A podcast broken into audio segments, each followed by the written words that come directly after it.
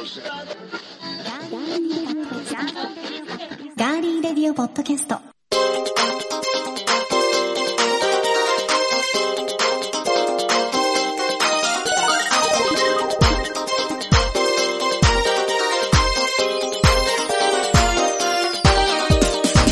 皆さんこんにちは。6月15日火曜日、いかがお過ごしでしょうか今週も名古屋のスタジオからお送りしていきます。ガーリーレディオポッドキャスト、お相手は高田沙織です。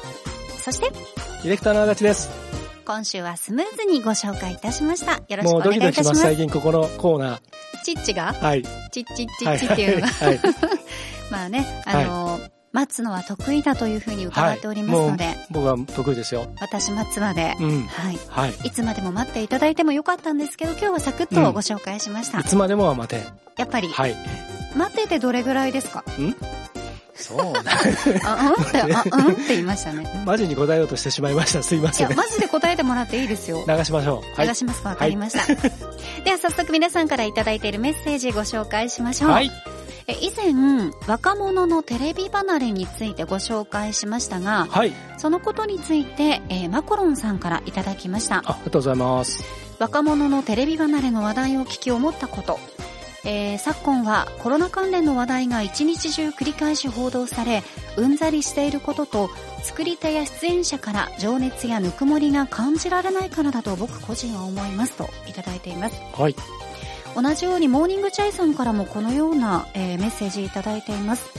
テレビ離れの要因としては、コロナ禍などによる暗いニュースが激増してしまったのも、視聴者離れを加速させた要因の一つではないかと推察しています。うん。一方的に与えられる情報を受け止める時代からの脱却で、視聴者が自ら情報を探せる時代へと変化したと、前向きに捉えていきたいですね、といただいています。はい。ありがとうございます。ねえ、本当ですね。やっぱりどうしても、まあ、コロナ禍にある上でコロナの話題というのは避けては通れないものなので、そうですね。それを受けうん取る側のね、やっぱりあの気持ちとかもあったりしますし、まあ、そういう中でね、あうんの、いろんな汚職だったりとか、その、スキャンダルとかね、そういったものをまた、なおのことを見たくないっていうことになりますからね。そらしてしまいますよね。うんそれはもうネット上でもね、散々、逆にネットで見ちゃってるものをテレビでまた見たいっていう人は、まあ一部そういうね、ちょっとやじま、やじ馬的な人はいるでしょうけども、うんまあ大半の人はもううんざりだっていうことでしょうね。今は全部ね、はい。インターネットで見ることができますからうんね。もういいよ、このネタみたいなね。そうそうそうそう。はいはいお二人ともどうもありがとうございました。はい番組へのメッセージは今聞いてくださっていますガーリーレディオポッドキャストのページにメッセージフォームがあります。そちらから送っていただくか、番組のツイッターもありますので、皆さんぜひ公式のツイッターもフォローしていただいて、そこから送っていただいても OK です。皆さんからのメッセージお待ちしています。では今回も最後までお付き合いよろしくお願いします。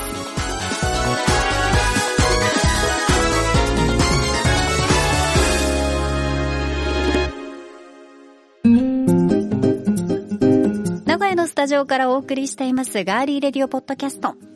さて、今月初めにツイッターで話題になった日清食品のツイート。皆さんご存知でしょうか？それが、さようならすべての蓋止めシールというものです。ざわつきましたね。うん。まあ、足立さんも私も、うん。あ、ちょっとエヴァンゲリオンっぽいなって、狙ってらっしゃるとこあるのかなと思ったね、感じもありますが。だって、さようならすべての桃牛太郎っていう、あの、予告編がね、あの、限定公開で、見た方いますかね？はい。はい。もう、も一日だけの限定。定の、あの、公開したアニメーション。うん。ええ。あれ案外ね、見てない人多いと思うんですけど、もう、最高だったけどうん 限定公開ということで、もう、あの、見れなかった人は残念ながら、っていう感じですけど、ちょっと話それましたけど、はい。さようならすべての二止めシール。そう、このつぶやきに、たくさんの方反応されてましたが、うん今年で発売50周年となるカップヌードルは、お湯を入れた後に蓋を止める蓋止めシールありますよね。はい。あれを廃止して、うん。新形状の蓋、ダブルタブを採用することが発表されました。はい。今回の変更は環境問題などに向き合うプロジェクト、カップヌードル Do It Now の一環として考案され、1年の開発期間を経て実現。シールの廃止により、プラスチックの使用量を年間で、なんと33トン削減できると見込んでいます。まあこれも時代に合わせてということですよね。はい。うん。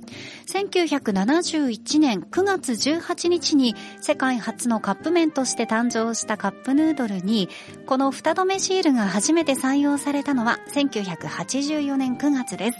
今回の変更はおよそ37年ぶりとなりますが、実はですね、はい。当初はこの蓋止めシールの主な役割は、蓋を止めることではなかったそうなんです。うん。日清食品によりますと、商品の識別のために、ジャンコードと呼ばれるバーコードをつけなければいけなかったそうなんですが、当時は容器が発泡スチロールだったため、表面に印刷すると読み取れない可能性があったそうなんです。そのため、ジャンコードをシールに印刷して、容器を包むフィルムの底に貼ることにしました。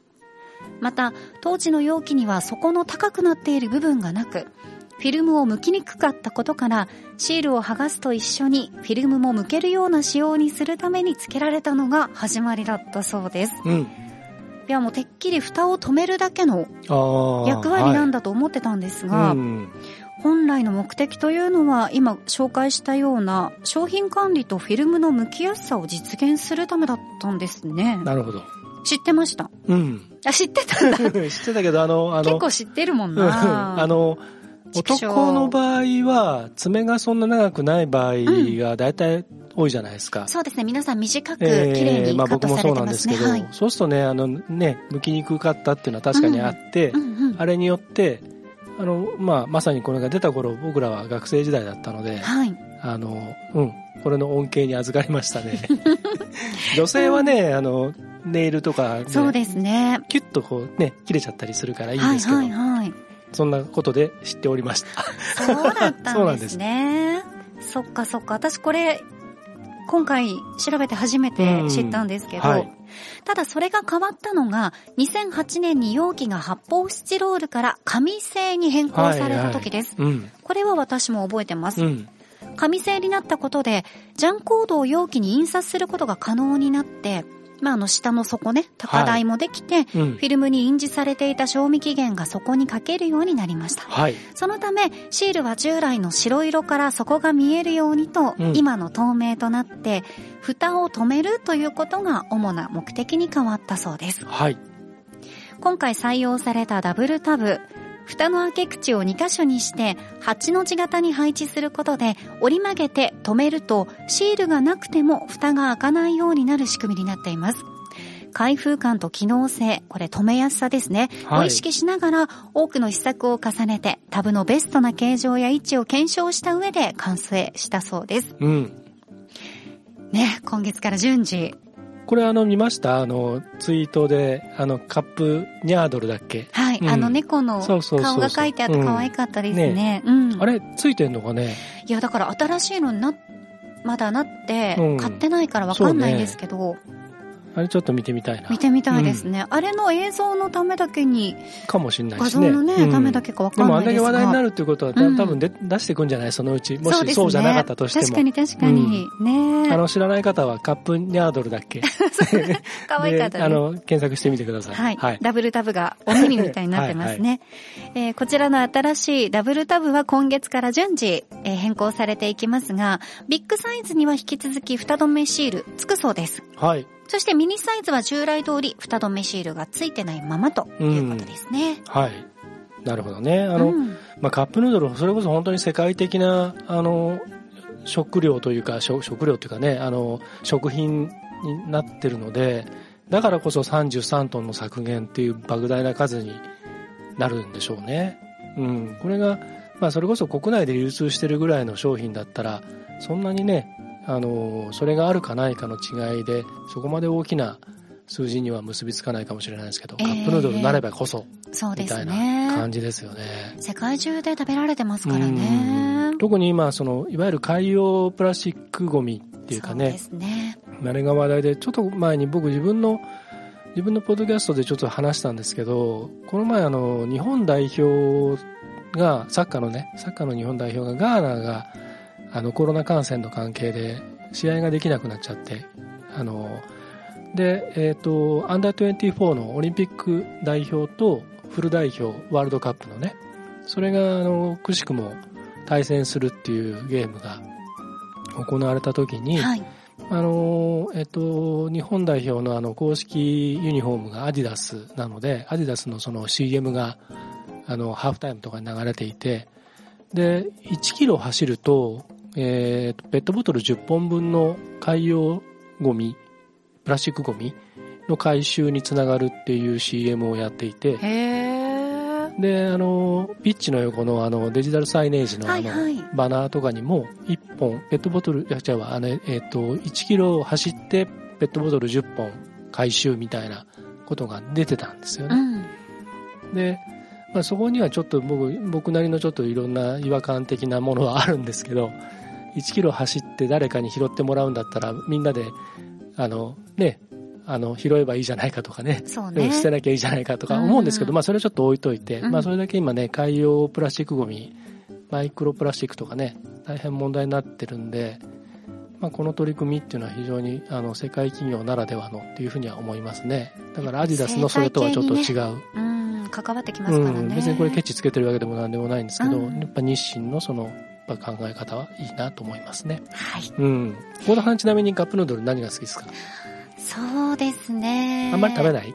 うん、あのー意外とね、うん。カップ麺はね、うんうん。そんなに、意外、意外とねっていう、もう言ってることがちぐはぐになっちゃったけど、なんかものすごい焼きそば前食ってましたよね。あの、あの、ごっつもり。めっちゃでかいやつ、ごっつもり。はいペヤングうのん。焼きそばとかも食べますし、はい日清のこのカップヌードルだったら、うん一番好きなのはシーフード。ああ、やっぱり。で、シーフードに昔、高校生ぐらいの時は、うん。マヨネーズをね、うん大量に入れてたんですけど、今は、タバスコを入れます。うん。ううん。ん、そんで、うん。トムヤンくんのシリーズが出ると、うんまあ、あの、今は結構定番化して置いてありますけど、えええトムヤンくんにまたタバスコ入れて、えうんパクチーとかが、はいまあ、お手頃な感じでスーパーで買えるときはちょっと入れて、はい、一緒に入れて。ううんんうんうんトムヤン。ね。クリーム的なものとタバスコの組み合わせっていうのは、幸田さんが今ね、声を大にして推奨しているものですからね。はいあのタルタルタバとともに。そうです。タバスコ大使になりたいです。ね。はい。本当にメキシコに行きたい。そして、メキシコだったかなまあいいや。あ、メキシコじゃなかったですかあれ、ね。あの、アントニオ猪木がね、うんあの、事業としてタバスコっていうのはね、うん輸入のあれを。そうでしょ、うん。え、ちょっと待って。タバスコメキシコだっけ？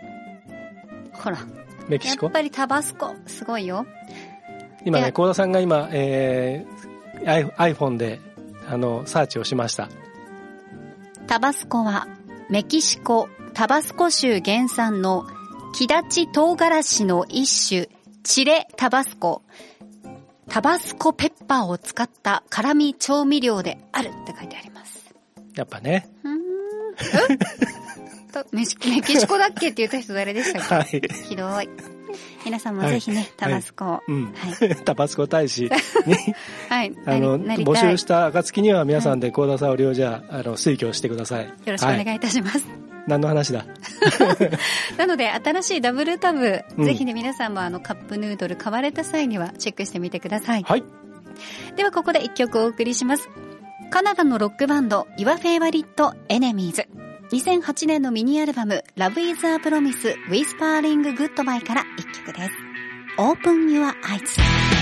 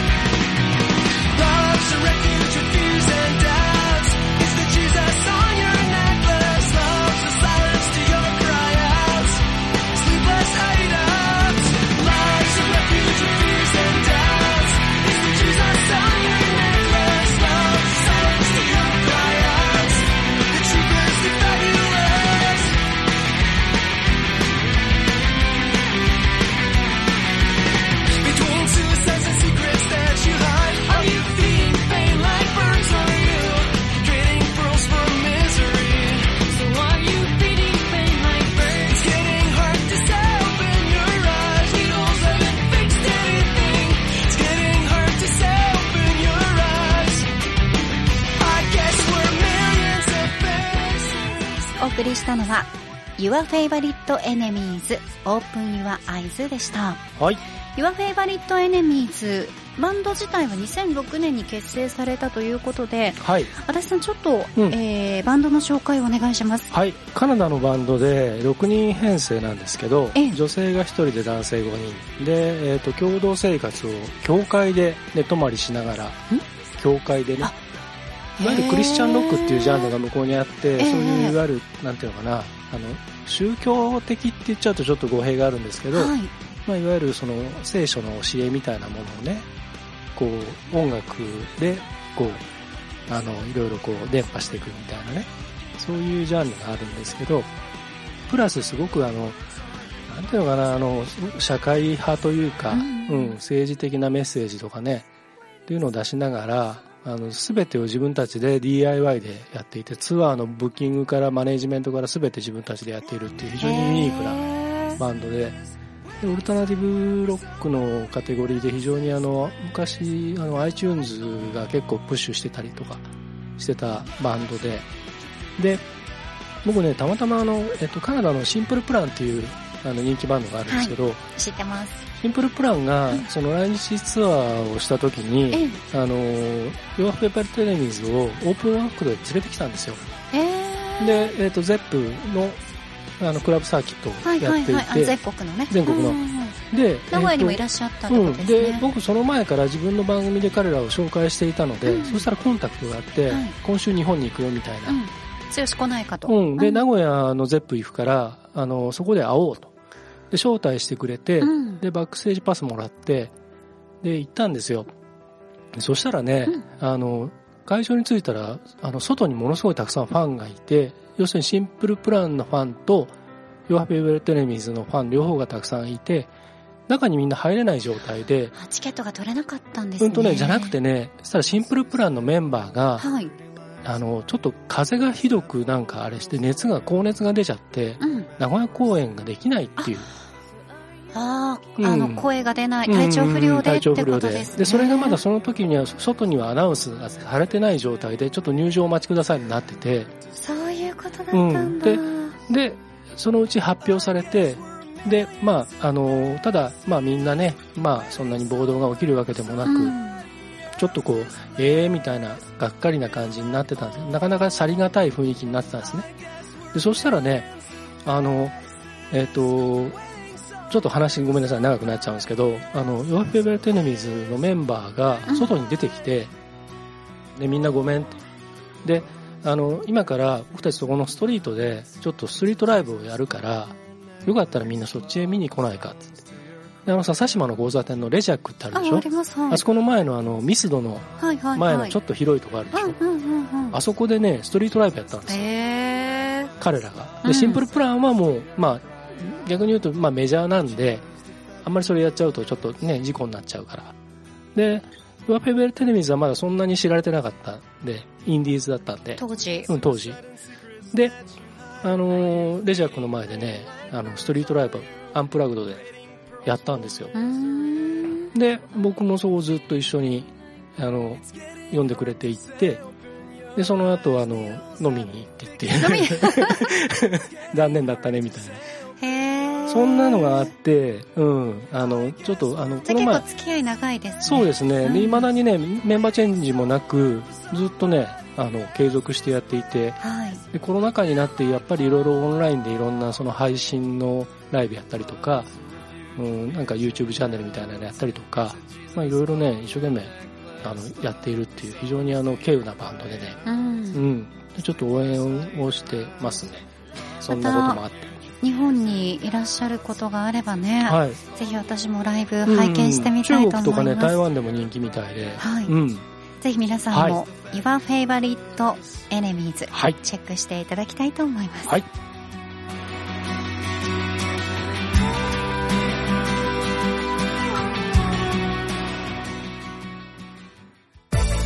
続いては今回の気になるニュース。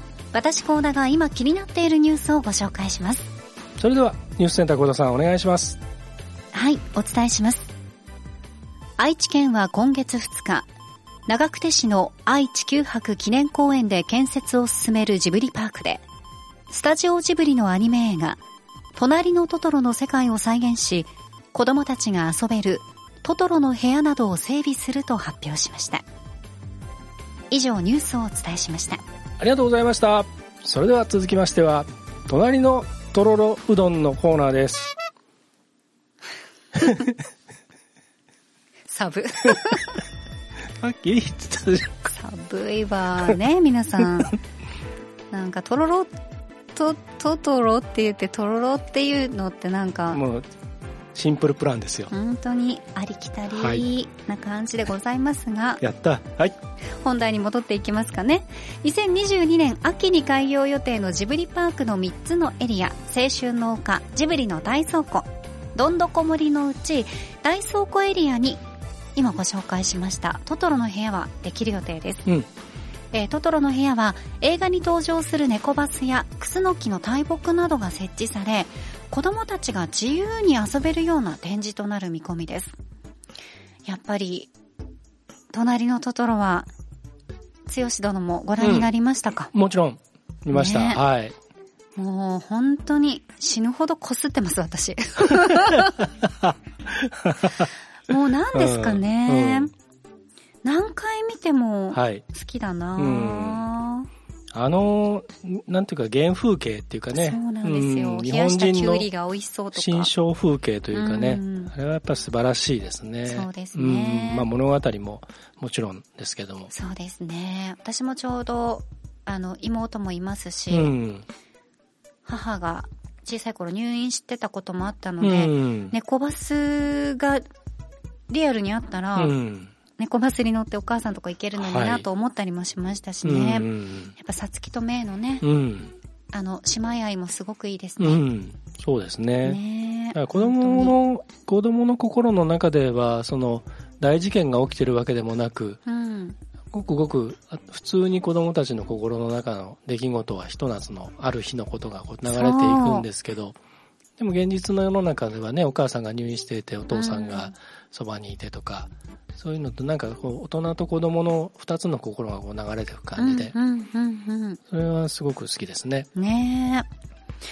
えーこのトトロの部屋のね、ご紹介もしましたけれども、同じく大倉庫エリアには、映画、天空の城ラピュタに出てくる空飛ぶ巨大な船を全長6.3メートルの大きさで再現するということです。はい。これらの工期は2022年9月末までとなる見込みです。うん。で、ジブリパークの整備に合わせて、はい。名古屋市の都市景観重要建築物に指定されていた名古屋市中村区にありました料亭稲本の楼門を公園内の臨床花園に移設することも決まりました。うん。これ、まあ、ご存知の方ははい。名古屋市にお住まいの方だったらうんうん多いと思いますが、え両手稲本は大正12年、中村遊郭を代表する稲本楼として建築され、料亭などを経て2018年に解体されています。中国風の屋根とベンガラ色の壁が映画千と千尋の神隠しに登場する湯屋の油屋を彷彿させることでも話題となっていた建物ですね。はい。でもこういった都市景観重要建築物に指定されているものを、まるっとね、うん。楼門を移設するっていうのは、やっぱりその愛知県にできるものの中に、うん。名古屋市中村区にある歴史の建物を入れるっていうのはすごくいいですよね。そうですね。うんあの、ものすごくあの貴重な建物でしたし、あの美しさもさることながら、と同時にやっぱりその遊郭の後っていうのって、やっぱりその、うん、いろんなね、その、引きこもごものいろんな歴史がそこに塗り込められていて、これは理屈じゃなくてそこ通るとね、まだ建物が建っている頃、僕実はそこのあの商店街の夏祭りの企画なんかでお手伝いしていたことがあって、何度も行って、ここのあの、その、あの、建物の中も入らせてもらったこともあるし、まあそこがタレントの控え室だったりとか、いろいろしするので、あの、非常に馴染みがあったんですけど、でもやっぱりなん、なんて言うんだろうな、絵も言われぬ、こう、雰囲気というかね、そこの前を通るだけでなんとなくちょっとこう、うん、この世のものではないような、不思議な、うん、感覚があって、うん。で、ああいうのって、その、やっぱり、その、んまあ、その意味がどうあれ残すべき素晴らしい、あの、建物でしたし、で、それがもうすでに解体されてしまっているので、ですねまあ、その移設でね、再建という形であったとしても、うん。で、ましてやね、あの、千と千尋との神隠しだったりとか、あの映画の中に出てくるような建物に本当に雰囲気がぴったりこう、する感じなので、特にジブリファンのね、あの作品のファンの人たちには、見てもらえる、こうやって機会ができてよかったなと思いますね。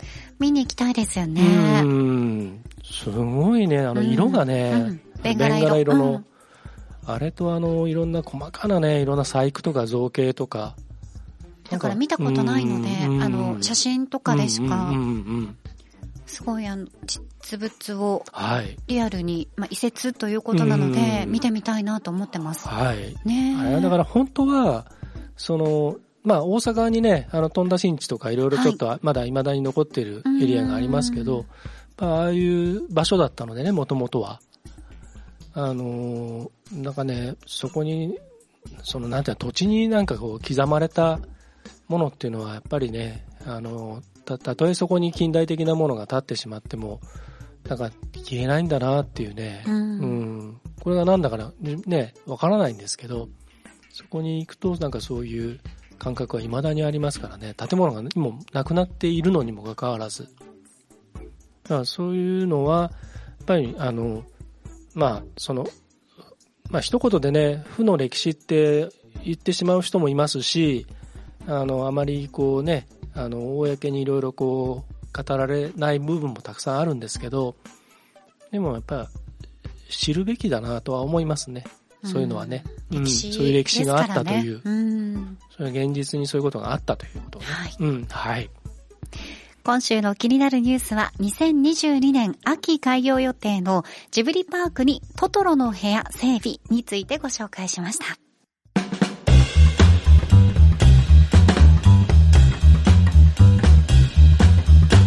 ここでお知らせです。はい。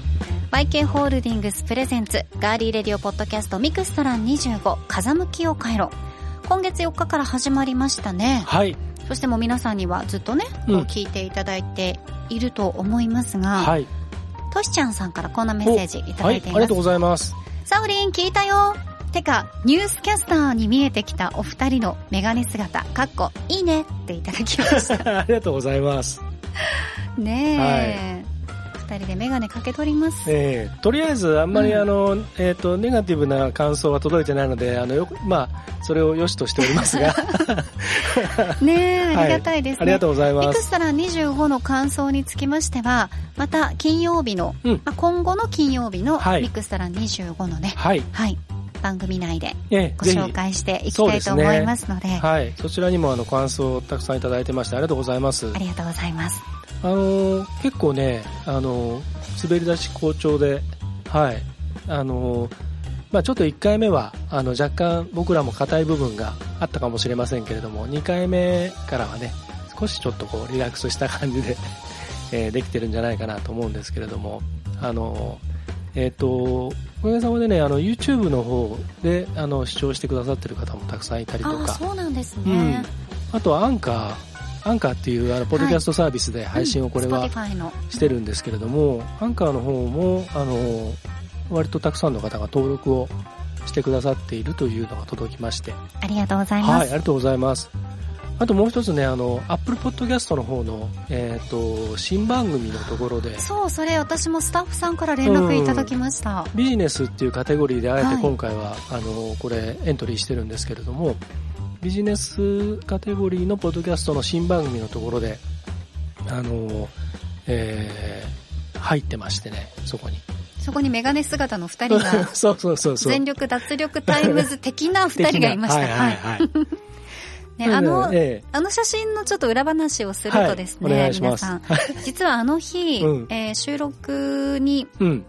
まあ、社長さんたちのお話を伺いに行った当日は、はい。すんごい雨でして、えすんごい雨だったんですよ。午前と午後の部ええがありまして、えはい。で、もう二人とうもん髪の毛が湿気で、はい。べちゃべちゃになりながら あれをね、はい頑張って撮ったという、そうですね。はい。メガネをかけたり外したりを何枚かして、はい。あれをはい。選んではいいただきましたね。そうですね。はい。なので、あの、えっ、と、幸田さんが笑ってると僕が笑ってないとか、そうなんですよ。僕が笑ってると幸田さんがなんかちょっとこう、半目だったりとか、そうなんです。コーダ、あの、コーダの得意なところをね、うんあの、ウィキペディアとかに書いてないですけど、はいはい。カメラ、うん写真写るときに半目とか目を閉じるっていうのは は、私得意だと思います。えーはい。大体目を閉じてますね、あなた大ね。体閉じてますね、はい。本当に誰に撮ってもらっても プライベートの写真も大体閉じてます、あなたわざと閉じますからね。こういうね、うん。今はい。顔してますけど、はいはいはいこういうちょっとね。はい。はい。まぶたになんか目を描きたくなるぐらい閉じてますからね。はい、変な顔してます、まあそのうん中で、あの、一番幸田さんが、あの、ニコッとしている写真を選びました。はいあれでも笑ってるんです。あれでも笑ってるんです、ねまあでもあの、ミクソラ25、あの、なかなかね、あの、いいタイトルだなと我ながら思ってまして、で、このミクソラ25のタイトルがなぜこのタイトルになったかとか、えーなぜ風向きを変えろというのがついてるかというのは、今週の金曜日、はい。18日の、えー第3回目の中で、えー話してますので、えーぜひ、あの、そちらを聞いていただきたいと思うんですが、はい。第3回目は岩手県盛岡市にあります株式会社ふるさと交通ご紹介します。はい。ぜひお聞きください。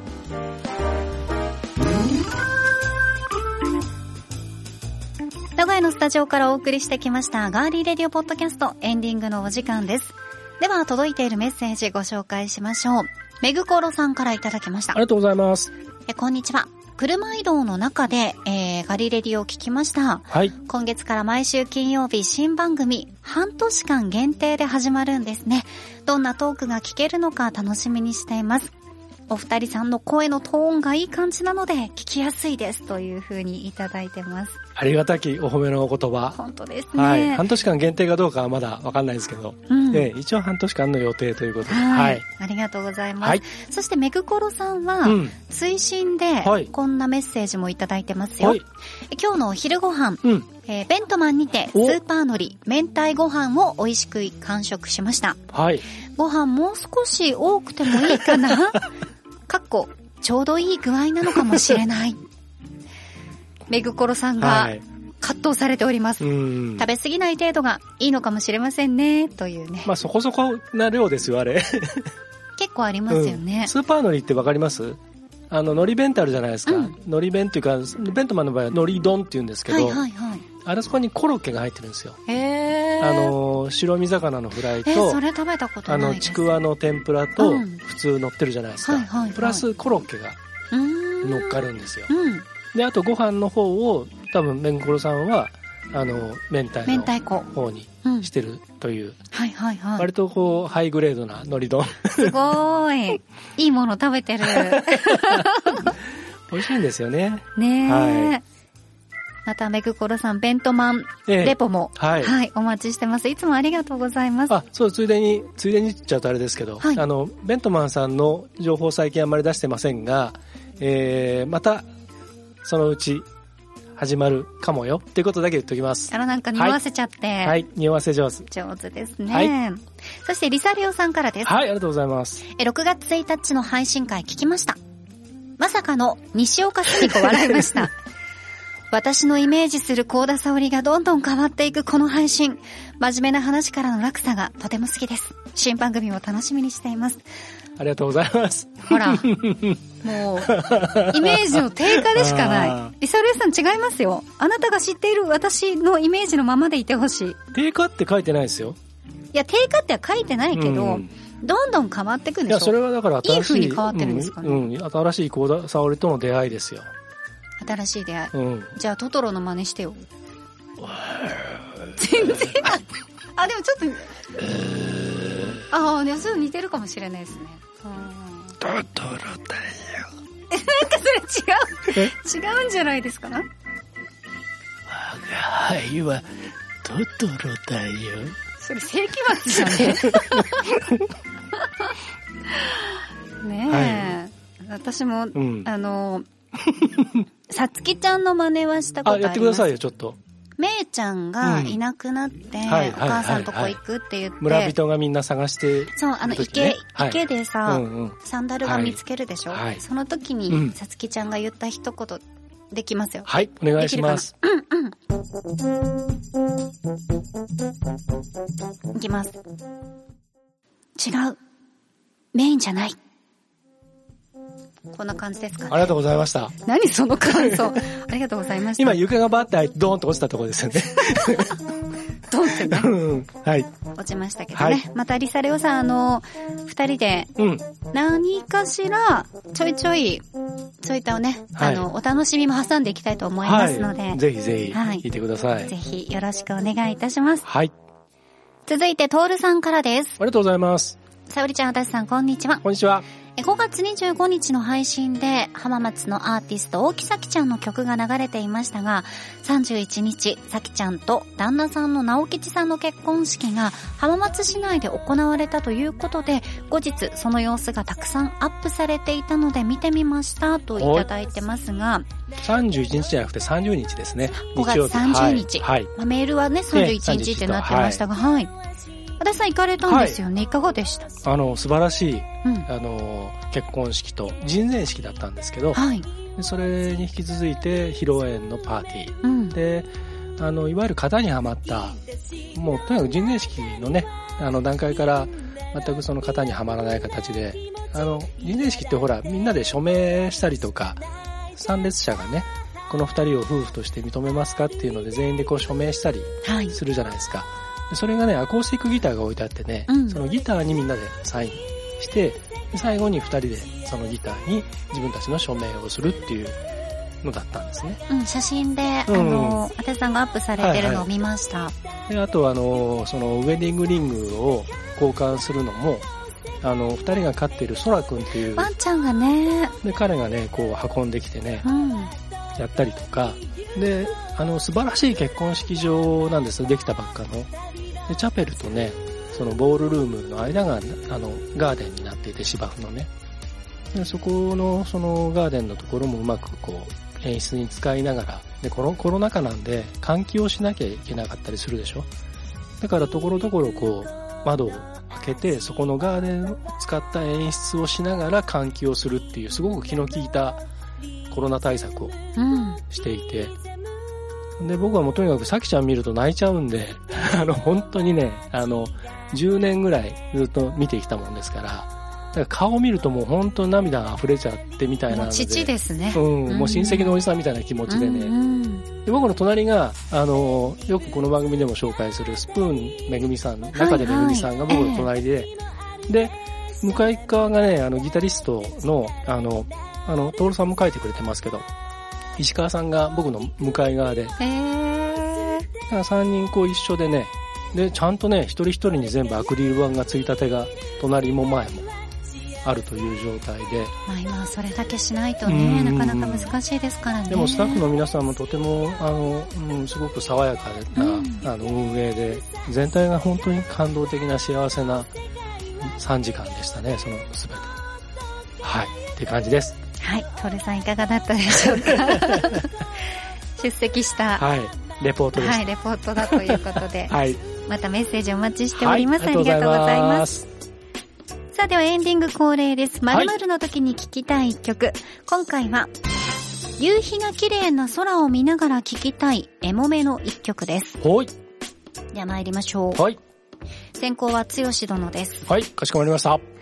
夕日が綺麗な空を見ながら聴きたいエモめの一曲。先行、足立剛。そして僕は途方に暮れる、大沢義行。ああ、いいですね。うんこれイントロでやられるやつだ。なぜこの曲を選んだか。うん。教えてください。カップヌードルの CM1984 年。この曲なんですよ。はいはいはい。はい。ということで今日はあのテーマと合わせてこちらを選ばせていただきました。すごい。つながってる。ガリレディでつながってうる。ん。あ、ちょっと言ってください。ハッシュタグ、ガリレディでつながりましょう。はい、ありがとうございます。言わせたがり。言わせたがりレディ。そう、毎回言わせたガリレディですからね、はい本当にね。そっかー、なるほどねそうなんです。まあ、この曲自体もすごくね、うんうんうんエモいんですけど、はい。確かに。銀色夏夫さんがね、はい作詞で。好きです、銀色夏夫さん。うんうん最初はね、でもね、あの、別な人が歌う予定だったんですよ、この曲。鈴木正幸さんか山下久美子さんか、あ、でも、いいですね。皆さんいいです違う、ね。違う、んまだ、あの、この完成形になる前は、はいはいはいうんそのどちらかが歌うっていう感じで、で、それがね、お蔵入りになりかけてて、で、それ、で、飯野夏夫さんがもう一遍ちょっと歌詞をあれして、うん大沢義之さんがそれをもう一遍ちょっとリライトして、で、出来上がって自分で歌ったっていう。結果的にはそれが良かったっていう。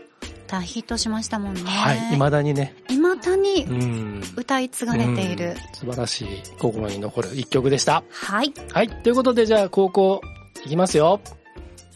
えー、夕日が綺麗な空を見上げながら聴きたいエモめの一曲。高校、高田沙織。吉田拓郎、イメージの歌。はい。はい。うもんう、吉田拓郎さんのデビュー曲でございますが、このね、コロナ禍でね、この前、明石家さんまさんプロデュースのはい。漁港の肉子ちゃんで、この吉田拓郎さんのイメージの歌を子役の稲垣くるみちゃんがカバーしてるんですね。それが、えー、バーって流れてきて、あれこの曲聞いたことあるなと思ったら、まあ、父がうん。ね、あの、うんうんうんすごい音楽好きだったので、い、ろんな曲聴いてたので、ああ、それで聴いた曲だと思って、改めて歌詞を見てみると、まあ、いいね、うん今の時代に本当にとっても刺さる曲だなと思います。ねえはい。浜田省吾さんとかもね、カバーされたりしてますけど、うんうんこれはいいね。いいですよね。あとやっぱりその沈む夕日っていうことで言うと落葉っていうねあ、曲がね。いい、いい、うん知ってるよ。これがいいねんだね。うん、いい、はい。いい昔は付き合ってた人が歌ってくれたことがありまああ、なるほどね。す。とっても昔ですよ。うん。ははいい。ねえはい。はい。でも実際にうん。爆笑問題さんのラジオをたまに聞くんですけど、うん太田さんが言ってたんですけど、うんこの吉田拓郎さんがくるみちゃんの歌声を聞いて涙されたそうですよ。うんすごく純粋な歌声だという。はいやっ。ぱり小さい子が歌うのってまた違って良さがありますからあね。の、懸念がなくていいんですよね。そうですね、はい。そちらも合わせて皆さはいん聞いていただきたいと思います。はい。今週も最後までお付き合いいただきまして、お付き合いいただきたいって書いてある。これね、毎回そうなんですよ。毎回ね、今日僕ちょっと直すの忘れたんですけど、必ずね、今週も最後までお付き合いお願いいただきたいって書いてある。いや、もうお願いいただきたい。から送られてくる原稿はいつもこれなんですよ。ごめんなさい。今日はちょっと僕直すのうっかり忘れてましたけど。面白い。今週も最後までお付き合いいただきたいってね、はいお。付き合いいただきましてでも、それは願望ですからね、僕たちの。最後までちゃんと聞いてくれと。最後の最後までね。はい。はい。ありがとうございましたありがとうご。ざいました。ガーリーレディオポッドキャスト、ここまでのお相手は、ディレクターの足立でした。そして私、神田沙織でした。金曜日の YK ホールディングス presents、ガーリーレディオポッドキャスト、ミクスタラン25、風向きを変えろもよろしくお願いします。では、来週もお楽しみに。